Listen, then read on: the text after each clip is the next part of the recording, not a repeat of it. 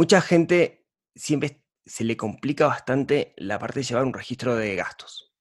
Llevar un registro de gastos, un registro de ingresos, en realidad, si lo hacemos como una receta mágica, como, un mecanismo, si leemos un manual, es muy fácil de hacer, pero incorporarlo es súper complicado. Y la clave, y siempre lo digo, la clave está en generar el hábito.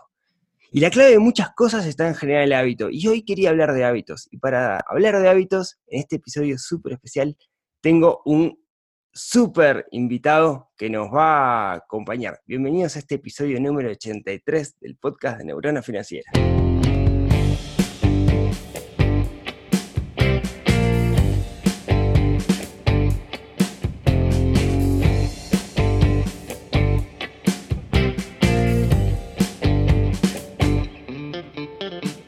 Les decía que tengo un invitado y los episodios donde tengo invitados siempre me emocionan mucho. No sé cómo va a salir, espero que, salga bien. Así que le quiero dar la bienvenida el día de hoy a mi amigo Matías Salom.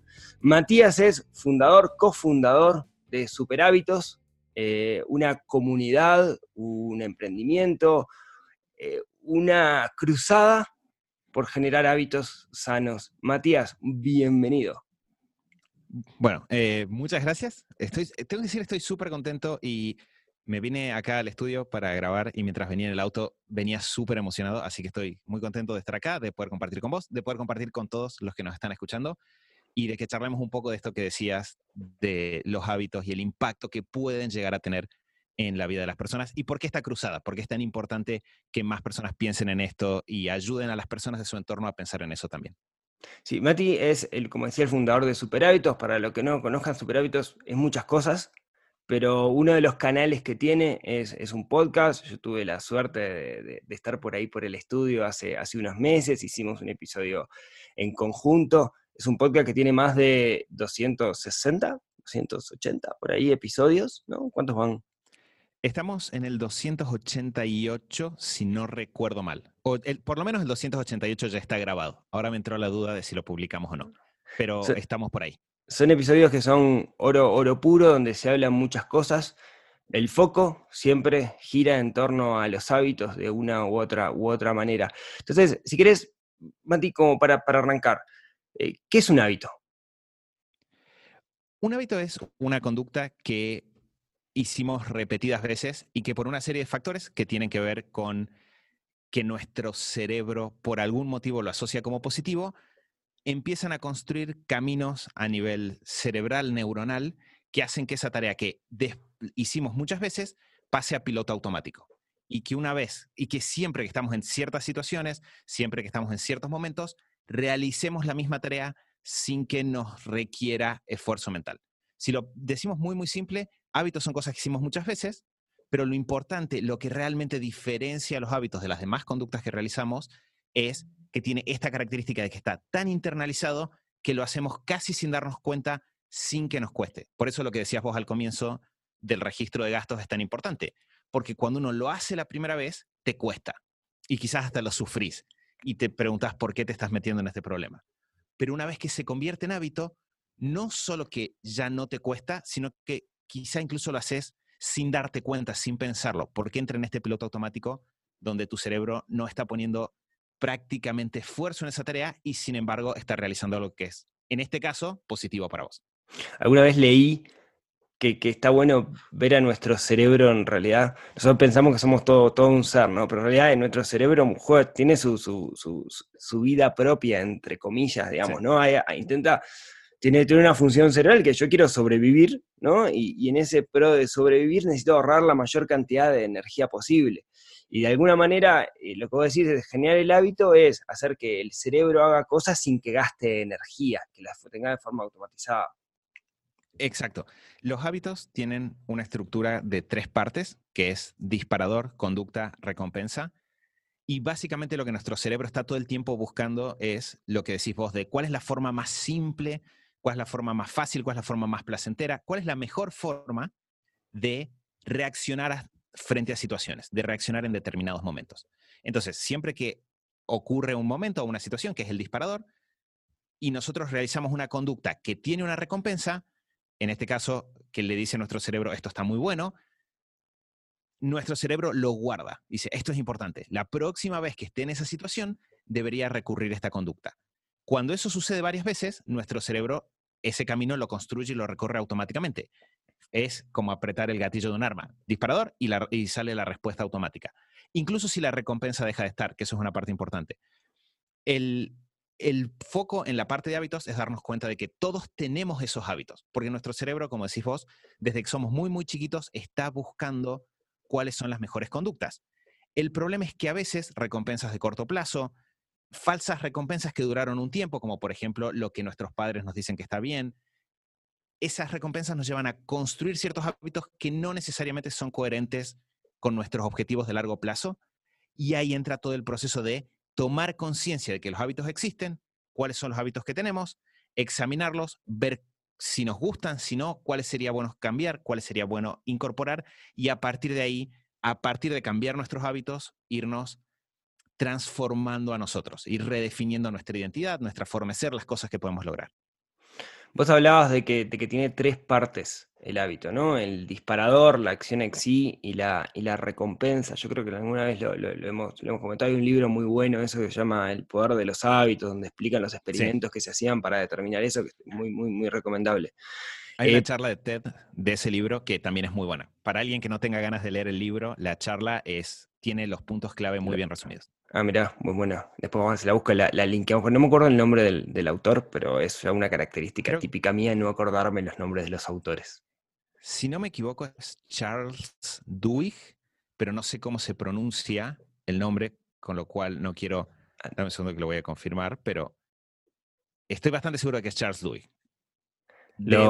igual si lo, linkeamos por ahí, igual no pasa nada, pero es, está bueno y siempre ir, ir, ir, para la teoría. Ahora, Pongamos algunos ejemplos como para aplicarlo, ¿no? Antes de entrar con el registro de gastos, que es un poco complicado, más que nada por la recompensa, porque es una recompensa muy intrínseca, ¿no?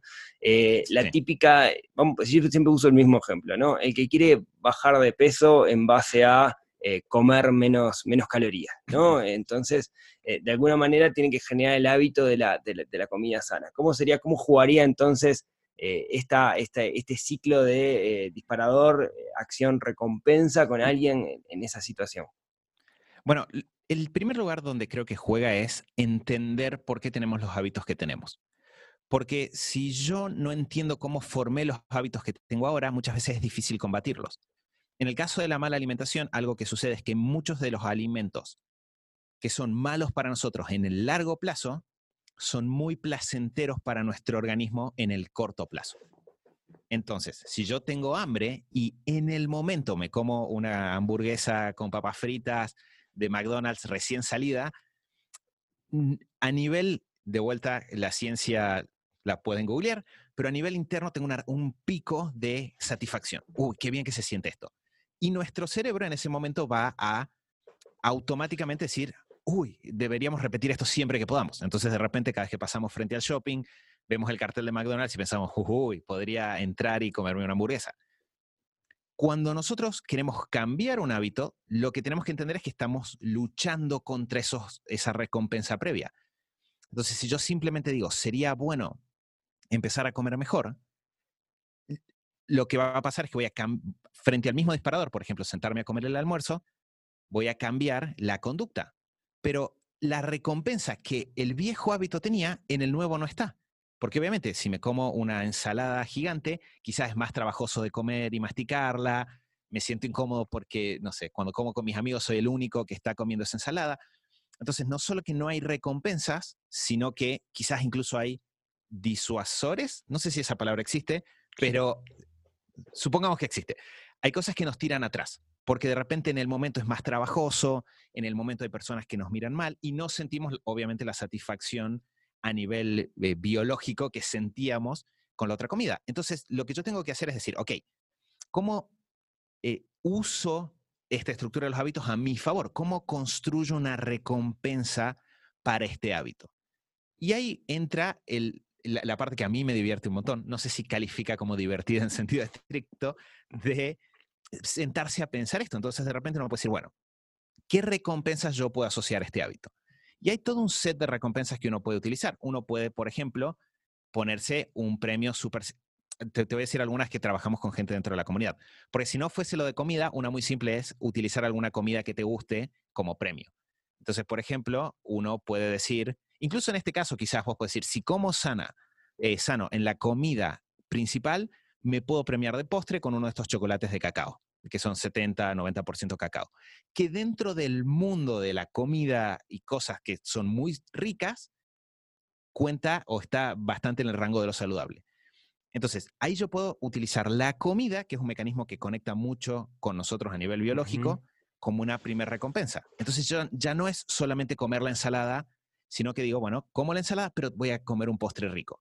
Que incluso si lo pensamos en términos de cambios graduales, quizás lo que puedo decir es, si yo como bien la comida principal, puedo comer un postre como si no estuviese haciendo dieta, que va a ser mejor que simplemente abandonar la dieta. Y después, con el tiempo, una vez que el hábito de la comida principal esté desarrollado, puedo empezar a trabajar sobre el hábito del postre. Pero incluso si no queremos usar un hábito de comida, otros hábitos que, que utilizamos mucho dentro de la comunidad es premiarse uno mismo con libertades. Hay cosas que nos gusta hacer a todos y que muchas veces no nos damos el tiempo para hacerlas. Entonces, de repente está el que, no sé, le gusta leer o el que le gusta tomarse un rato para mirar su jardín y en el ritmo de la vida cotidiana no se lo permite. De repente, si yo digo, bueno, todos los días que yo coma sano, me voy a premiar a mí mismo con salir a, si, no sé, si estoy en la oficina, con salir a caminar un rato y volver relajado a la oficina. Si estoy en mi casa, con sentarme un rato a leer en el jardín y tomarme un té. Y lo que estamos haciendo ahí es no solo el trabajo de la construcción del hábito en el momento en que hagamos eso, sino que también estamos haciendo un trabajo muy profundo que a nuestro cerebro le está diciendo el, hey, esto es algo importante para nosotros. Es tan importante que me estoy sentando a pensar cómo premiarte por esto. Y estamos trabajando mucho de la construcción en nuestra propia disciplina. Las personas piensan que hay personas disciplinadas, personas que no, pero ahora es que todos tenemos fuerza de voluntad, todos tenemos, todos tenemos disciplina. Lo que pasa es que mientras más la entrenamos, más tenemos, igual que cualquier músculo. Entonces estamos entrenando eso. Y así como eso, hay personas que se premian con el, por ejemplo, van separando un poco de plata cada vez que cumplen con el hábito entonces tienen un fondo de gastos libres de cualquier tipo de culpa para comprarse lo que quieran. Y un eh, dato muy interesante como dato final es, hay un montón de estudios que demuestran que hay una recompensa que funciona particularmente bien y es la recompensa de tomar conciencia de cómo te sentís al realizar el hábito.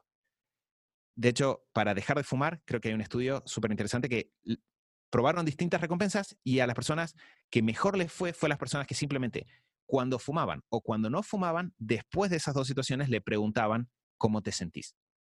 Y la persona tenía que hacer un ejercicio y completar un diario de cómo se sentía en un caso o en el otro. Entonces, yo creo que independiente de cuál sea la recompensa que elijamos puntual, si es algo de comida, si es algo de dinero, si es actividad, un buen ejercicio siempre es en, en, este paso a paso con el hábito, tomarnos un momento para tomar conciencia de cómo nos sentimos, porque eso genera un efecto de que nuestro cerebro dice, ah, es verdad, me siento mejor ahora. Y eso, por ejemplo, con la comida, para mí, a mí a nivel personal me sirvió un montón.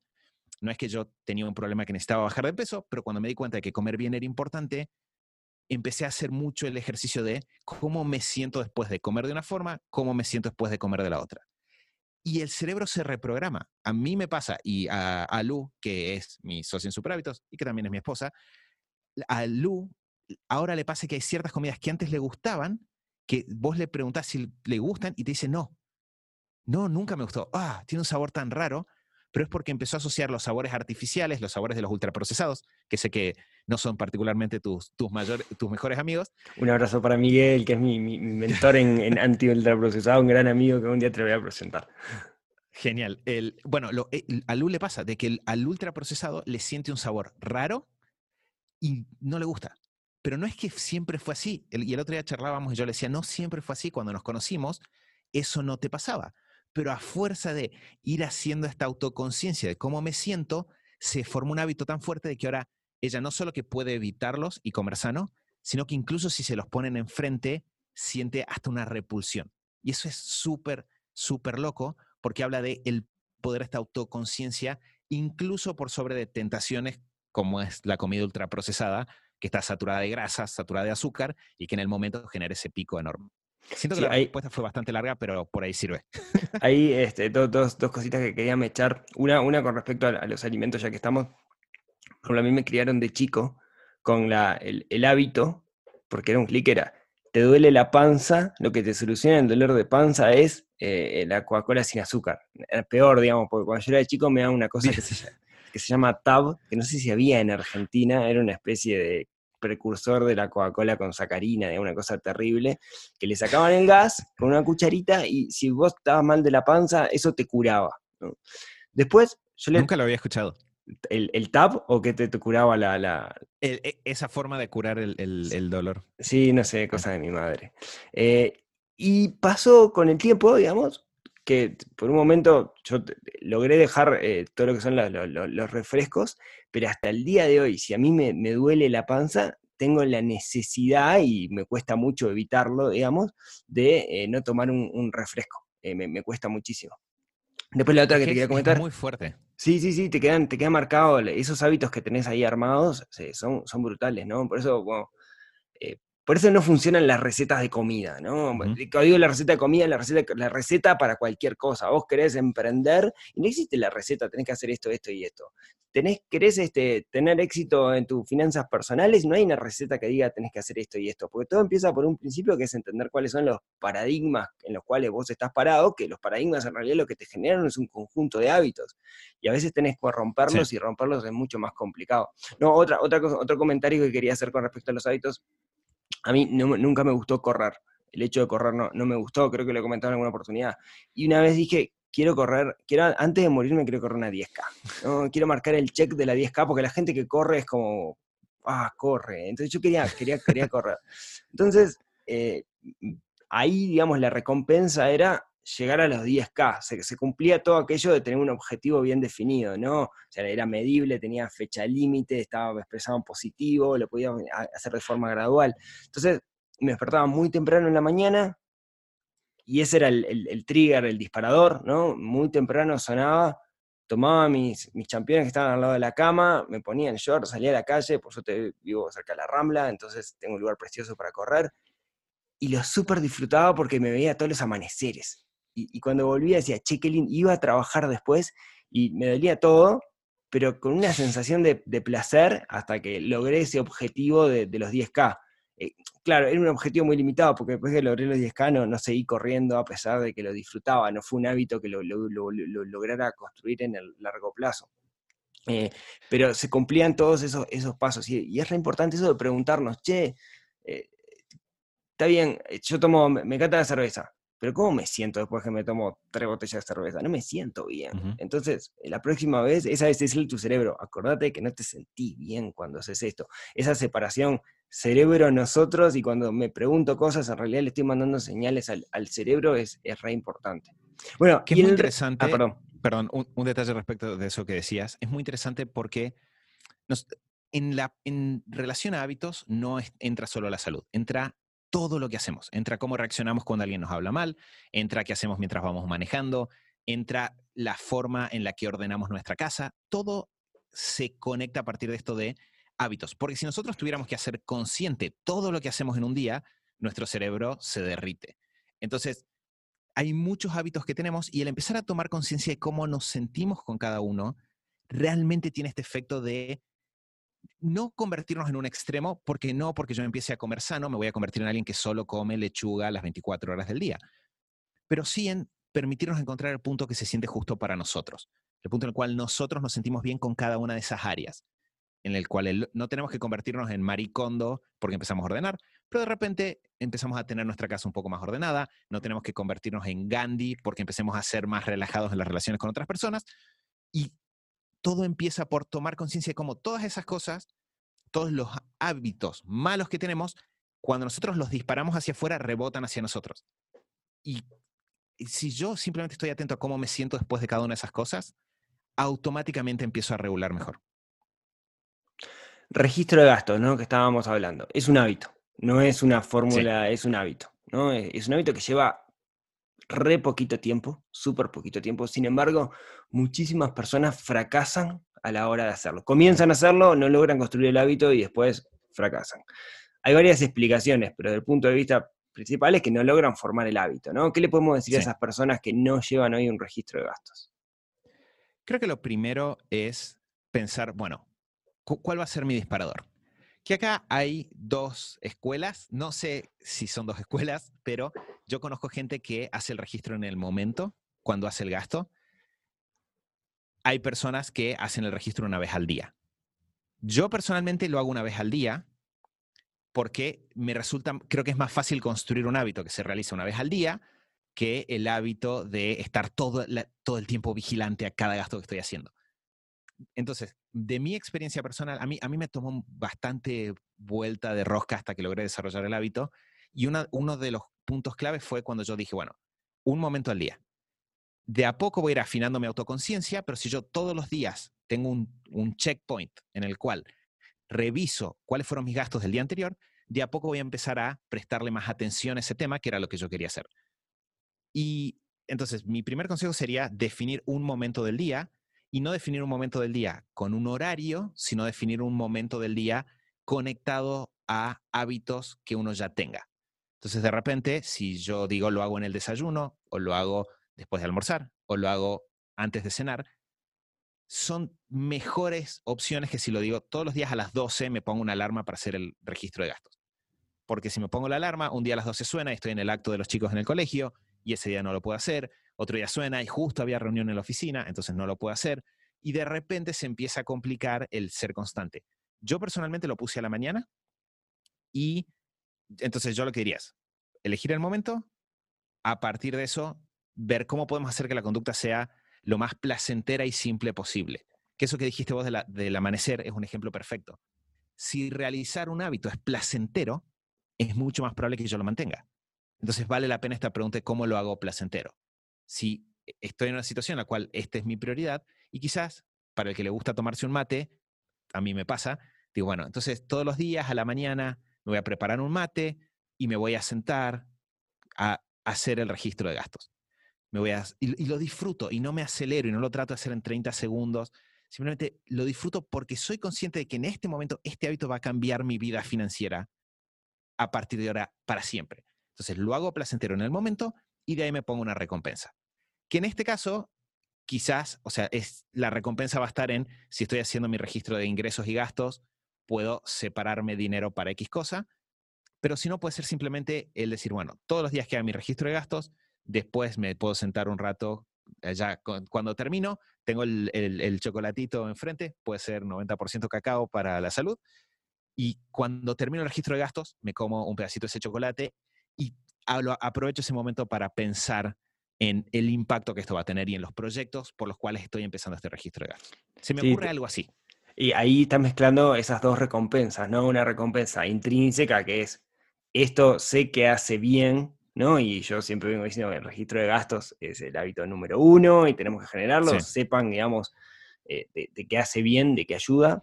Y por otro lado, una recompensa extrínseca que es, y además me como ese chocolate o me tomo el mate o, lo que sea. Yo, por ejemplo, eh, un, esto personal no, no quiere decir que, sea así, yo tengo un ritual, eh, distintos rituales, digamos, pero uno parecido al ritual de la mañana, eh, que allá hablaremos en algún momento, que es cuando, cuando, cuando voy a la oficina, cuando llego a la oficina, lo primero que hago cuando llego es me armo el mate.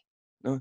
Nosotros, los uruguayos, viste que lo hinchamos, el mate no es, le pongo agua y arranca, ¿no? Porque le ayer más finita, entonces lo hincho y hasta que no termine una lista de cosas que tengo que hacer, y entre ellas hay una que es revisar mi registro de gastos, en realidad no registrarlo, sino hacer una revisión de chequear que, esté de acuerdo a las cuentas. O sea, si digo que tengo que tener esta plata, tengo que tener esta plata. Hasta que no termino todo eso, no me puedo tomar ese mate. ¿no? Y veo el mate ahí sacando el humito con la espumita. Ah, Entonces, lo quiero hacer y ya lo asocio a tengo que hacer esto para después tomar el mate. ¿no? Busqué un objetivo, por un lado, intrínseco, sé que esto me hace bien, estoy convencido de eso, y por otro lado, uno extrínseco, que es me tomo el mate, ¿no? Y eso es, la estrategia. Una cosa que vos comentaste al pasar es, lo tengo que disfrutar. Tener, tener, que disfrutarlo puede estar relacionado con el objetivo, pero también puede estar relacionado con la forma en que lo hago. Si para mí es una planilla Excel que demora 75 minutos en arrancar por la cantidad de datos que tiene, o es algo complejo, entonces no me va a funcionar. Y ahí Yo siempre digo lo mismo, el método depende de cada uno de nosotros, que es lo que nos hace sentir cómodos. No hay una fórmula mágica, no está, existe la aplicación que es la mejor aplicación del universo, sino que depende de cada uno de, nosotros. Y te dejo No tengo ninguna pregunta, hablo yo, no tengo ninguna pregunta y, es terrible. No, no, pero, eh, está, está, perfecto. Antes de empezar estábamos charlando sobre que la idea era charlar, así que está perfecto. Dentro de eso que decís vos, para mí un detalle súper importante es entender que lo que nosotros necesitamos es romper con la inercia. Entonces, siempre va a haber tiempo para mejorar en el hábito. Alguien dice, quiero empezar a hacer ejercicio, o alguien dice, quiero empezar a comer más sano. No hace falta pasar de McDonald's siete días a la semana a ensalada siete días a la semana. Podés empezar con ensalada un día a la semana.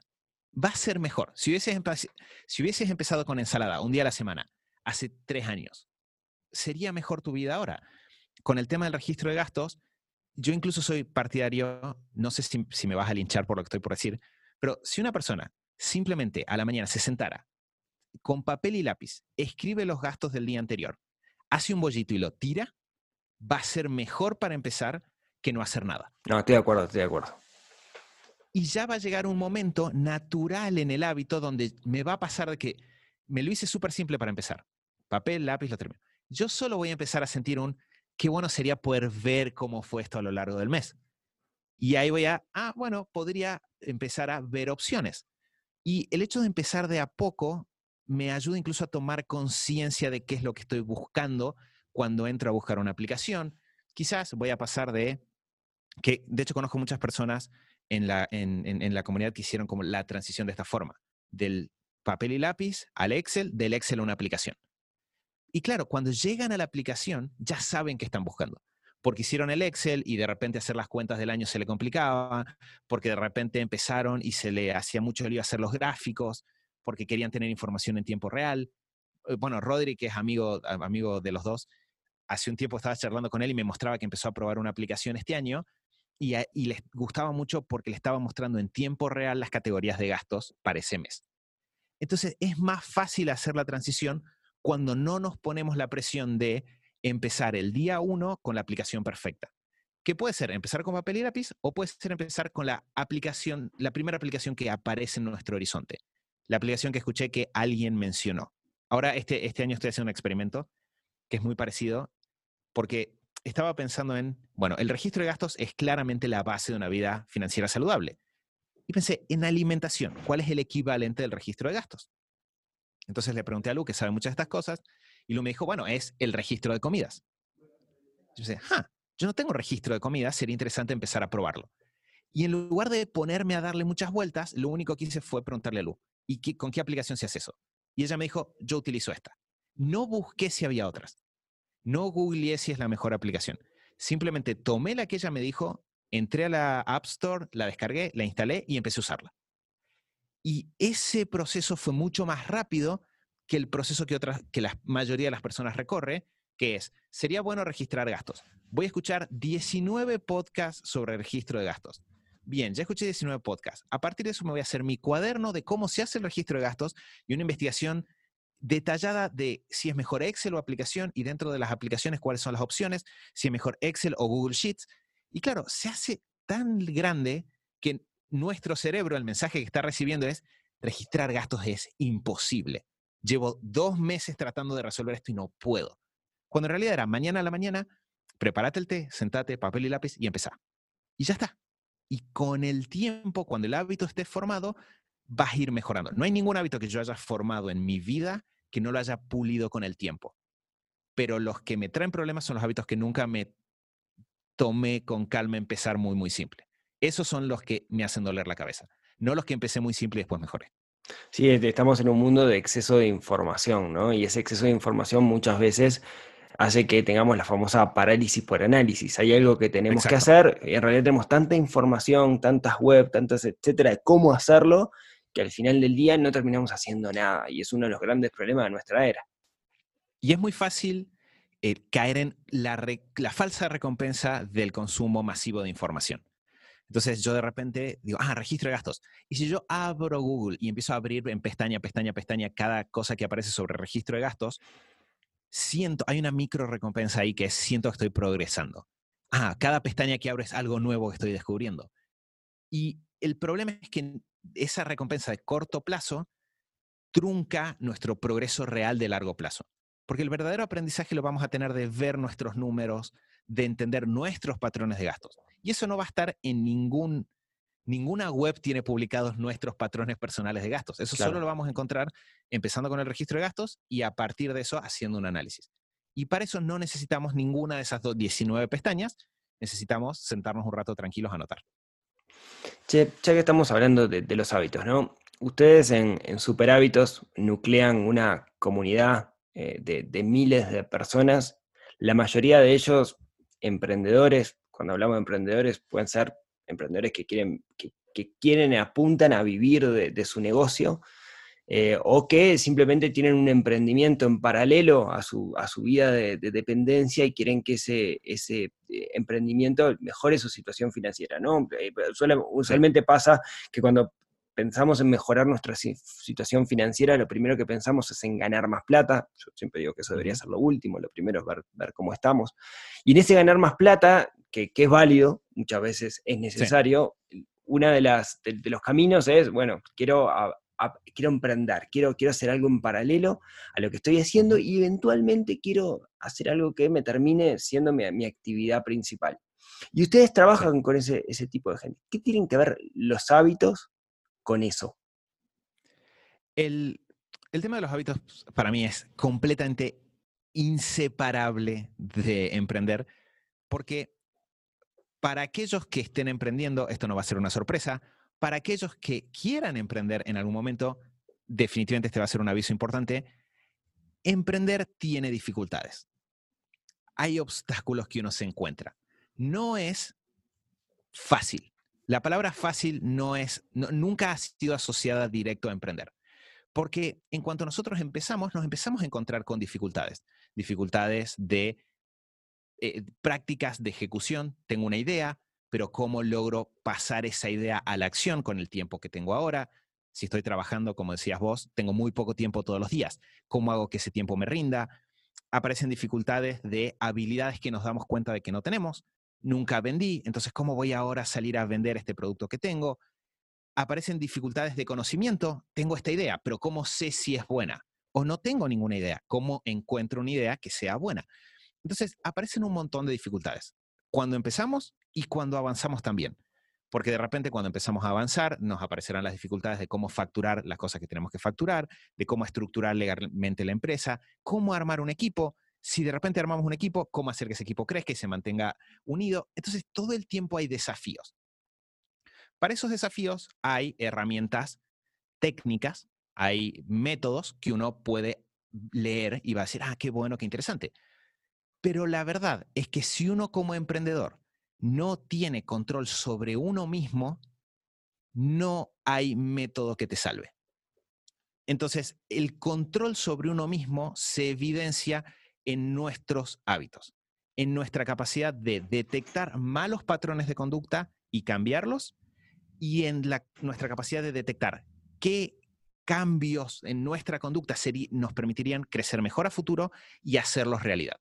Entonces, todas estas cosas e, ¿Es importante saber vender? Sí, este, genial. ¿Es importante saber hacer anuncios en Facebook? Sí, obviamente, fantástico.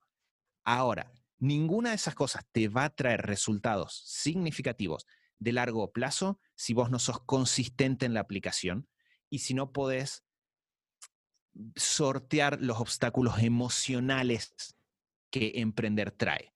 Y todo eso empieza por nuestros hábitos.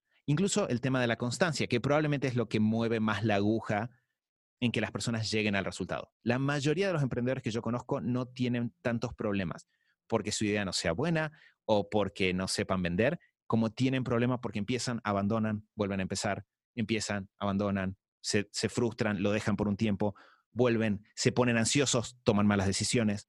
Entonces, gestionar todo eso empieza por gestionarnos a nosotros mismos. Y si tenemos los hábitos correctos, todas estas otras cosas que nos podrían faltar, las vamos a adquirir, porque entre los hábitos correctos vamos a organizarnos y aprender lo que nos falte, vamos a saber pedir ayuda cuando necesitemos pedir ayuda. Entonces, todo comienza por los hábitos. Y ahí, cuando yo me doy cuenta de que no tengo que preocuparme todavía por todas esas cosas súper avanzadas, sino que puedo empezar simplemente por cambiar mis hábitos. Y que esa es la verdadera base, es que emprender no se convierte en algo fácil, pero sí empieza a sentirse como algo más simple, porque no tengo que estar atento a 850 mil cosas, sino que tengo que estar atento a una. Y si me enfoco en esa, sé que estoy dando el paso correcto. Y casi siempre, en el 99% de los casos que hemos trabajado, eso empieza por cambiar algún hábito que es el que nos frenó hasta ahora. Hay un hábito que ustedes hacen mucho, mucho hincapié, que es difícil encontrarlo en, estas fórmulas, ¿no? De si uno busca en Google, ¿cuál es, qué, tengo que hacer para, para, emprender? Creo que nadie lo menciona. Yo, la primera vez que, los escuché fue, fue a ustedes. Un poco le habíamos charlado antes con, con, con, Rodri Ferrer y este amigo en común que, tenemos, que es el hábito de, tener clara la, misión. ¿no? Kobe dice que es una, forma, una buena forma de verlo, comenzar con un fin en mente. ¿Qué, es esto de, la misión? La misión personal es un enunciado de propósito. El, trabajo de realizar la misión personal es, el trabajo es sentarnos y pensar, ¿qué quiero yo? Lo cual suena como algo que todos deberíamos preguntarnos en algún momento y sin embargo muy pocas personas lo hicieron la mayoría de nosotros, y yo me incluyo, crecimos no pensando qué quiero yo, sino pensando en un poco de qué me tocó, cuál es mi realidad, cuál es mi situación y qué es lo, qué es lo mejor que puedo lograr. Y a la hora de evaluar qué es bueno y qué es malo, no, nunca hicimos el trabajo de desarrollar nuestro propio criterio, sino que en general tomamos criterios de nuestros padres, criterios sociales, y la verdad es que la mayoría de las personas cuando nos sentamos con verdadera libertad a pensar qué quiero yo de mi vida, las cosas a las que llegamos no son las cosas en las que estábamos enfocados hasta ese momento.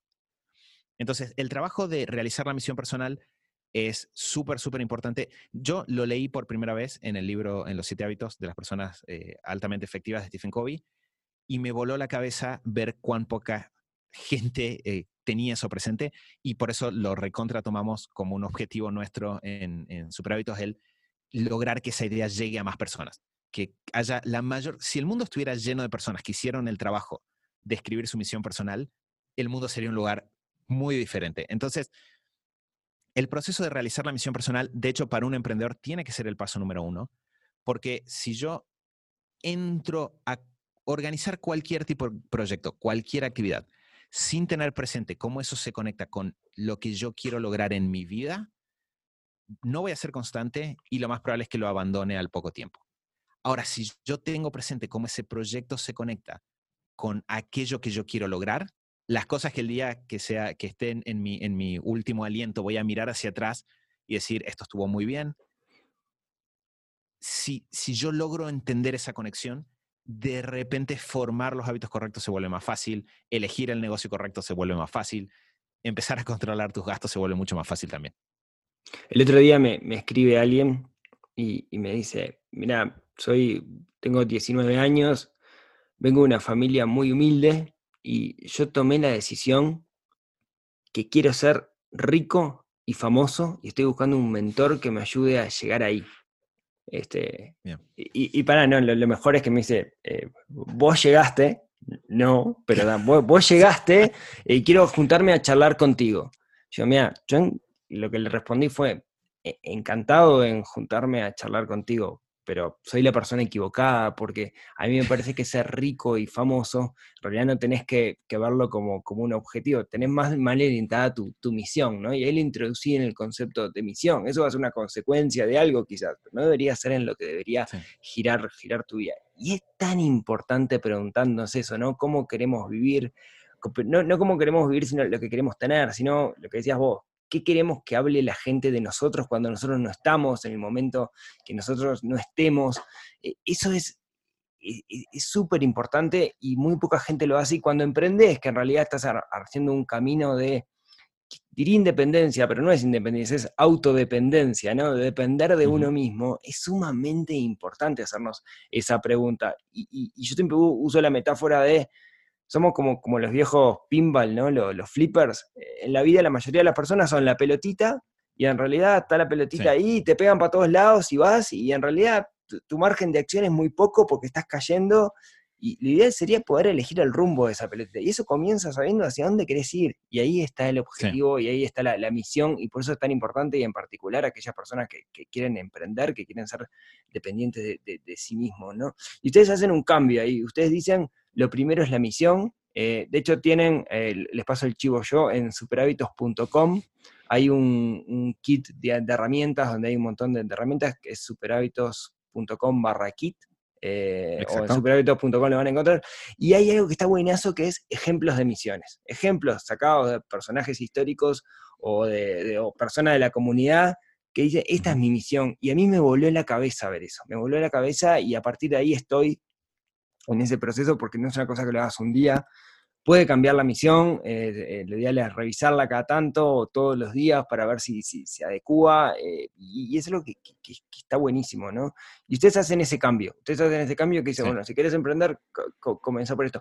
¿Cómo, cómo qué, diferencia ven ustedes? ¿Cómo lo ven con, los miles de emprendedores con los cuales trabajan? que, la relación entre tener fuertemente ligada a la misión y obtener resultados para mí es muy emocionante, y te escucho, y recién me di cuenta, me, estaba emocionando pensar en estas cosas, porque la analogía del pinball que dijiste es excelente. O sea, la sensación, creo que no hay nada más frustrante para una persona que mirar hacia atrás, y por ejemplo ahora, eh, no sé, el año está comenzando, uno mira hacia atrás, mira el año pasado, y mirar hacia atrás y tener esa sensación de que no usaste el tiempo que tenés para las cosas que para vos son importantes de repente darte cuenta de que todo el año te tuvieron corriendo de acá para allá, de, no sé, de que quizás estuviste corriendo con un trabajo, porque puedes estar en un trabajo que te encante y lo re disfrutes, genial. Pero quizás estás en un trabajo que no tanto y de repente por correr con cosas de trabajo no pudiste estar en un momento familiar importante. Y el, el, el dolor en el corazoncito que uno siente de mirar hacia atrás y ver esas cosas es muy grande. Y de la misma forma, uno puede sentir ese dolorcito si entra al camino de emprender por los motivos equivocados. Porque si yo entro al camino de emprender pensando en que quiero ser rico y famoso, simplemente, porque esta es una parte muy interesante, hay personas que sufren por seguir los guiones familiares toda su vida y hay personas que sufren por reaccionar en contra de los guiones familiares toda su vida. Porque está el que hace todo como dice su familia y nunca tuve mi vida, pero también está el que se va para el otro lado y se pierde cosas buenas que tenía porque, no, porque nunca procesó, nunca diferenció del, del, balde que le dieron con piedras cuáles se quería quedar y cuáles no se quería quedar y simplemente tiró todo. Entonces, la forma en la que yo veo que cambia es, cuando una persona se sienta primero que nada a pensar qué quiere de su vida, esa persona en ese momento se transforma en ese momento. No, necesitas después, o sea, puede ser que lo hagas, puede ser que no, pero no depende de que después hagas un negocio, no depende de que después te asciendan o no te asciendan, no depende de el momento en el cual vos te sentás y lográs realmente ver con claridad qué cosas querés, vos cambiás a nivel personal. Y para mí un punto súper importante de eso es que vos tomás mucha conciencia de tu propia mortalidad y dentro de tu propia mortalidad de lo azaroso de cuando eso va a suceder. Porque muchas veces pensamos en, bueno, tengo tiempo, pero la verdad es que no sabemos cuánto tiempo tenemos. Puede ser que tengamos muchísimo tiempo, puede ser que tengamos, el, no sé, 100 años por delante, 105 años por delante. Bueno, 105 años por delante es difícil, a menos que estés escuchando este podcast muy joven. Hoy la ciencia evolucione. claro, la ciencia evolucione. Pero puede ser que tengas, no sé, muchas décadas por delante. Pero también puede ser que no. Y el de repente nosotros tomar conciencia de eso y decir, bueno, si yo no sé cuándo va a suceder, si sucediese a fin de año, ¿cómo querría vivir este año? Si sucediese mañana, ¿cómo querría vivir hoy? Si sucediese en 20 años, ¿cómo querría vivir esos 20 años? Nos pone en perspectiva y nos ayuda a tomar conciencia de que la misión personal tiene este valor de mirar nuestra vida como lo que es y es algo que tenemos.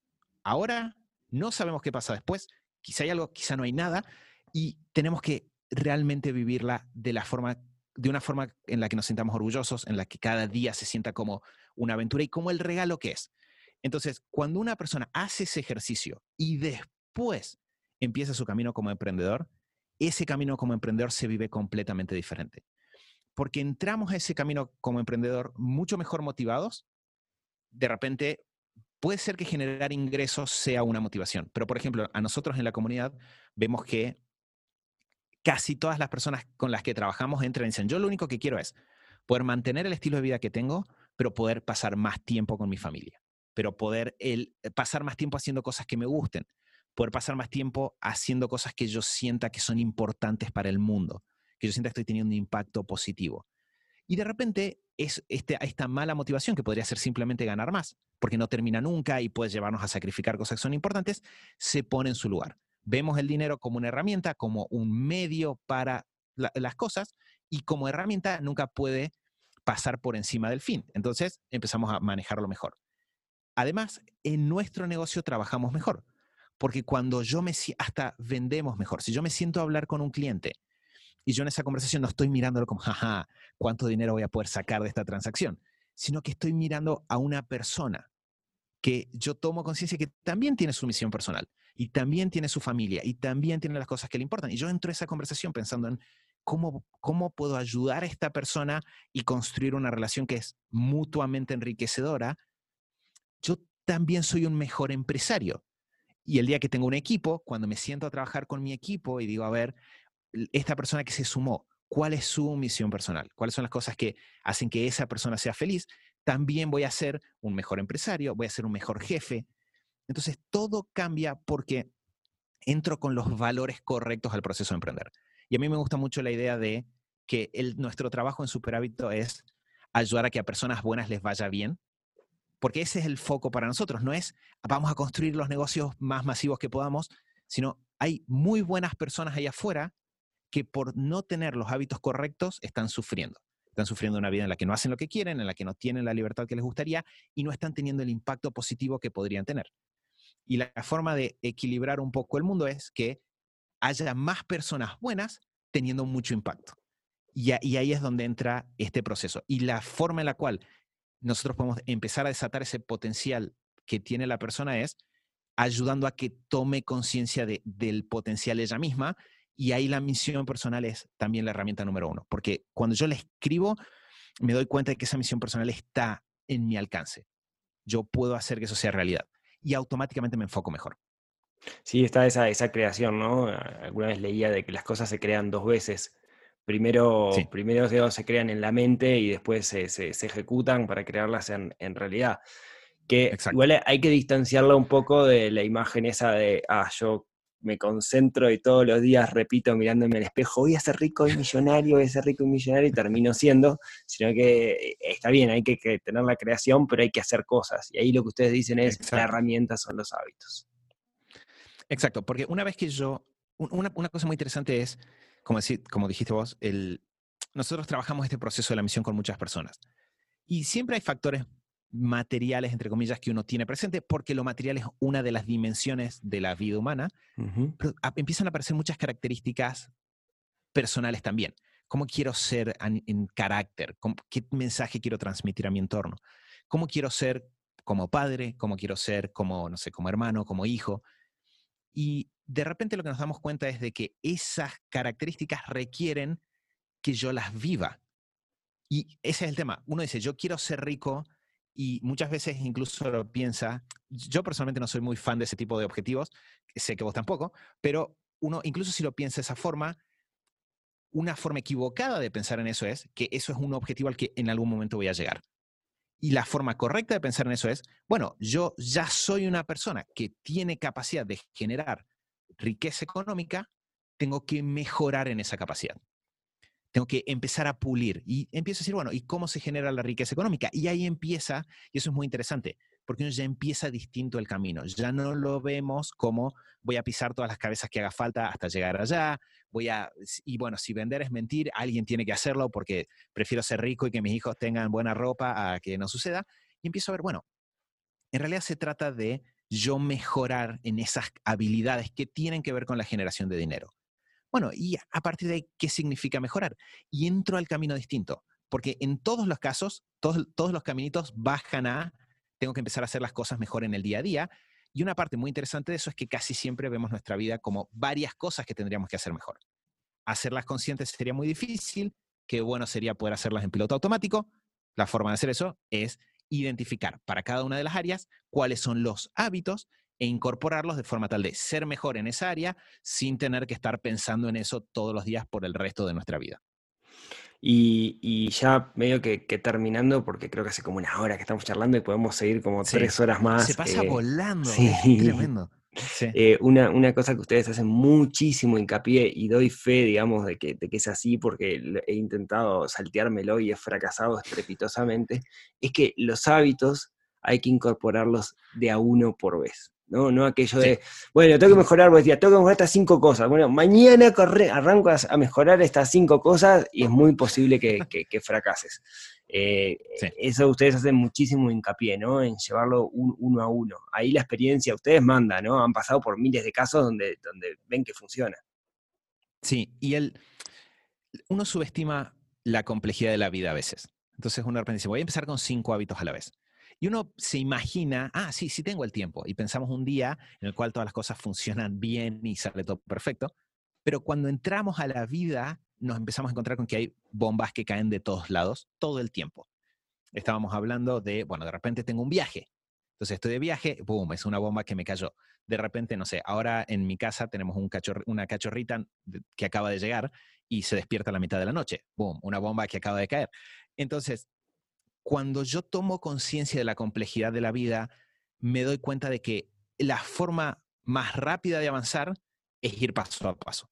Porque si yo realmente concentro, si yo divido mi fuerza de voluntad en demasiados hábitos, nunca logro mantenerlos a todos, no se logra la constancia, nunca entran en piloto automático y por lo tanto quedo siempre en el mismo lugar.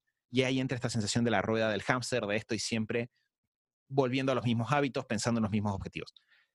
En cambio, cuando yo tomo un hábito y le doy toda mi fuerza de voluntad, lo que hago es lo mantengo realmente constante hasta el punto en el cual ya no me requiere nada de fuerza de voluntad. Y en ese momento vuelvo a tener el 100% de mi energía, un área de mi vida ya está funcionando y puedo volcar ese 100% a otra. Y a la larga, ese proceso nos permite poner muchas áreas en piloto automático y siempre tener esta sensación de, bueno, tengo el 100% de mi fuerza de voluntad para taclear el objetivo que sigue. Entonces, nosotros, como decimos, lo hemos visto en miles de personas, siempre el camino de ir de a uno, de a poco, tranquilos, hace que quizás en el momento, durante un segundo, pensemos, oh, esto no está yendo tan rápido como me gustaría, pero cuando va pasando el tiempo y ahora que ya tenemos, ya son seis, seis años, siete años de, de trabajar con superhábitos, yo veo las personas después de cinco o seis años están viviendo una vida que cuando arrancaron ni se imaginaban. El otro día estaba hablando con Facu, que es un chico de la comunidad, yo el día uno que hablé con él estaba trabajando, en, él trabaja en Jujuy, en un, en un trabajo en un corralón, la pasaba re mal, estaba todo el día metido en el corralón, estaba súper frustrado a nivel personal, tenía hábitos que los sufría, pero no los lograba cambiar. Empezó de a poco y ahora, o sea, Faco es una locura, está, no sé, se mudó a, la, a Mar del Plata, que es una playa aquí en Argentina, se mudó a Mar del Plata, armó su negocio, cambió, se empezó a organizar completamente distinto y ahora tiene el negocio andando, baila salsa todos los días a la tarde, corre triatlones. Y yo lo veo y no puedo evitar emocionarme porque e, ese es el tema. En el momento, si vos me veías de un mes a otro, decías, Facu no está cambiando tanto. Que es lo que yo creo que verías en cualquiera de nosotros cuando estás haciendo esos primeros cambios. Pero con el tiempo se da este efecto exponencial donde uno empieza a crecer, crecer, cambiar, cambiar, y de repente las personas dicen, eh, ¿en qué momento es que te convertiste en esta persona que hace todas esas cosas? Y tienen la sensación de que pasó de golpe, o de que siempre fuiste de esa forma. Vos sabés que no es así, que fue mucho tiempo, entonces hay que tener calma y confiar en el proceso. Por eso también es importante el uno entender cuál es la lógica del proceso. Porque, ¿qué es lo que a mí no me gusta esos consejos típicos para emprendedores de simplemente lanzate? Porque si yo, ese consejo no tiene nada está completamente vacío y yo no entiendo por qué lo haría. Entonces, en cuanto las cosas empiezan a salir mal, se disparan los hábitos viejos, vuelvo al camino en el que estaba y entré en la rueda de vuelta. En cambio, si yo entiendo el proceso, eso también me ayuda a disfrutarlo y a decir, bueno, yo voy a atravesarlo porque entiendo la lógica y como la entiendo, puedo ver en el día a día cómo va funcionando. Sí, ahí dijiste algo al pasar que es, que re interesante respecto a su filosofía, que es que muchas, eh, voy a decir la palabra escuelas de emprendedores, no sé si, si, si, ustedes caen ahí, me parece que no, pero muchas, muchas de estas escuelas, cuando digo escuela, no, no escuela de cursos, sino de, líneas de pensamiento para emprendedores, lo que te dicen es, que malas naves. Yo me acuerdo que seguía alguna gente y te decía, no, la forma que vos tenés de emprender es quemar las naves, tirate al agua, prende las naves, y claro, vas a terminar de alguna manera, o te morís de hambre, o te frustrás y volvés al mercado laboral. Y ustedes van por un camino totalmente opuesto, ¿no? De hecho, ustedes tienen, un, tienen una, capacitación que se llama Inicia tu negocio mientras trabajas, que justamente parece, no, en realidad vos vas a ir generando un montón de hábitos y va a llegar un momento que esos hábitos te van a generar solo tu negocio que vos querés sin necesidad de que renuncies a todo lo demás. Bien distinto a, lo que uno tendería a pensar o lo que ve por ahí. Lo que pasa, yo sufrí mucho esas escuelas que decís vos. De hecho, el año pasado salió un video de el gobierno de la ciudad de Buenos Aires, donde el, la persona que está a cargo de, de, no sé si un ministerio, secretaría o lo que sea, decía eso. Decía, la única forma es dejar todo y lanzate. Y a nosotros nos pasa que hablamos con muchas personas que hicieron eso y nosotros, yo tengo cientos de mails de personas que son eh, de alguna forma testigos de la catástrofe de hacer eso. Porque, ¿qué pasa? Uno se imagina que yo me voy a lanzar y automáticamente voy a estar 100% motivado y voy a avanzar hacia adelante.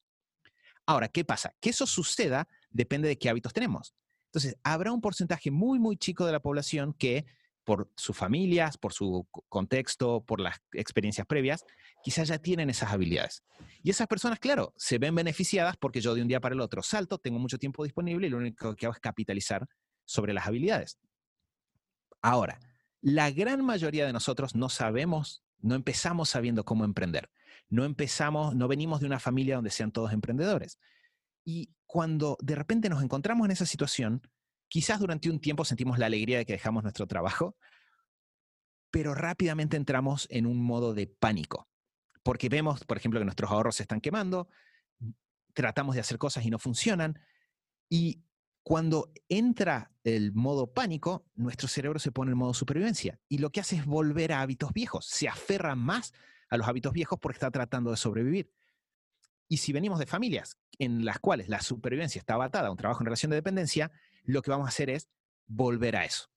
Entonces, la forma de nosotros hacer esa, o la forma en la que nosotros a nivel personal hicimos esa transición, y que cuando empezamos a trabajar en superhábitos, porque superhábitos empezó siendo simplemente charlemos sobre hábitos, hablemos de productividad, veamos cómo la misión personal impacta, pero con el tiempo, conversando con personas que veían que nosotros habíamos dejado, perdón, le pegué al micrófono, personas que habían dejado, nos veían como personas que habían dejado su trabajo y nos preguntaban cómo habíamos hecho, nos dimos cuenta de esto, de que nosotros habíamos hecho una transición muy gradual y recién habíamos dejado nuestro trabajo el día en el cual eso se sentía completamente natural.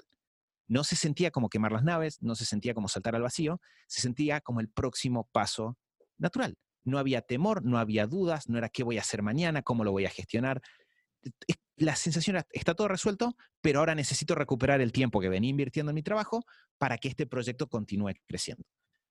Y cuando empezamos a compartir eso con las personas, nos dimos cuenta de que efectivamente vivían mucho mejor el proceso y obtenían mejores resultados más rápido.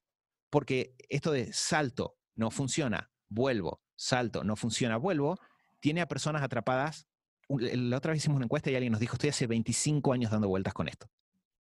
25 años de la vida en el medio créditos, dinero perdido, porque yo cada vez que dejo mi trabajo voy, estoy quemando ahorros, cada vez que empiezo mal un negocio, estoy quemando, quizás estoy comprando cartelería que al final no me lleva a ningún lado.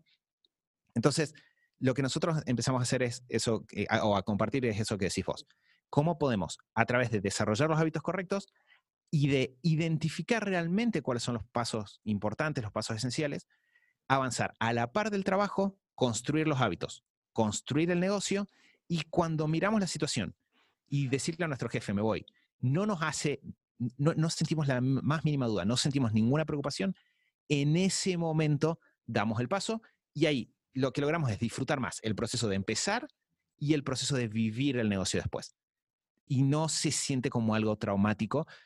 Que además no solo nos afecta a nosotros, sino también a nuestra familia. Porque si nuestra familia está sintiendo de que la estamos pasando re mal, si nosotros sentimos que en los ojos de nuestra familia somos una persona que, no, que siempre se la pasa jugándose la taba con el negocio y no le sale, eso deteriora muchas cosas. Nos, hace mal a nosotros, le hace mal a ellos. Entonces, hacer la transición de a poco, que no significa lento, sino simplemente paso a paso, trae muchos mejores resultados. Mati, em, si queda alguien escuchando esto después de la hora que hace que, venimos charlando y, quiere saber más de, Super Hábitos, eh, ¿dónde los puede encontrar? El, bueno, el sitio es el lugar número uno. Pueden ir a superhábitos.com o superhábitos.com barra kit. Ahí están todas las herramientas que estuvimos hablando. Y otro muy buen lugar es a través de Instagram. Estamos, si van a Instagram y buscan Superhábitos, estamos ahí también. Ahí compartimos los podcasts que están en, no sé, están en Spotify, eh, Apple Podcasts y, no sé, las 250 mil plataformas de podcast que hay hoy en día. Eh, pero bueno, esos son probablemente los tres mejores lugares. El, el sitio, superhábitos.com, Instagram, que estamos como Superhábitos, y el lugar donde escuchen podcast, que el podcast se llama El Show de Superhábitos, porque teníamos que poner un nombre muy creativo, así que ese fue el que se nos ocurrió. Bueno, entonces, aquellos que no hayan escuchado nunca Super Hábitos, súper, súper recomendable. Este, yo soy habitué y suelo, suelo escuchar los, episodios y me aportan, me aportan muchísimo, eh, así que la, la recomendación. ¿Y te parece si vamos terminando por acá? Sí, perfecto. Si soy honesto, estas conversaciones si las tuviéramos durante cuatro horas, no nos quedaríamos sin temas para conversar, pero también hay que pensar en que hay personas del otro lado. Que tienen una vida y, hábitos. Exacto. Bueno, muchísimas gracias a todos, muchas gracias Mati, muchas gracias a todos por haber escuchado hasta acá. Eh, si tienen ganas, nos vemos, nos hablamos, nos escuchamos el próximo miércoles para hablar de algo que nos ayude a desarrollar esa neurona financiera que tenemos un poquito dormida y algunas de estas otras neuronas que están relacionadas, pero que también nos pueden ayudar a mejorar nuestra vida. Muchísimas gracias a todos por acompañarnos Amazon.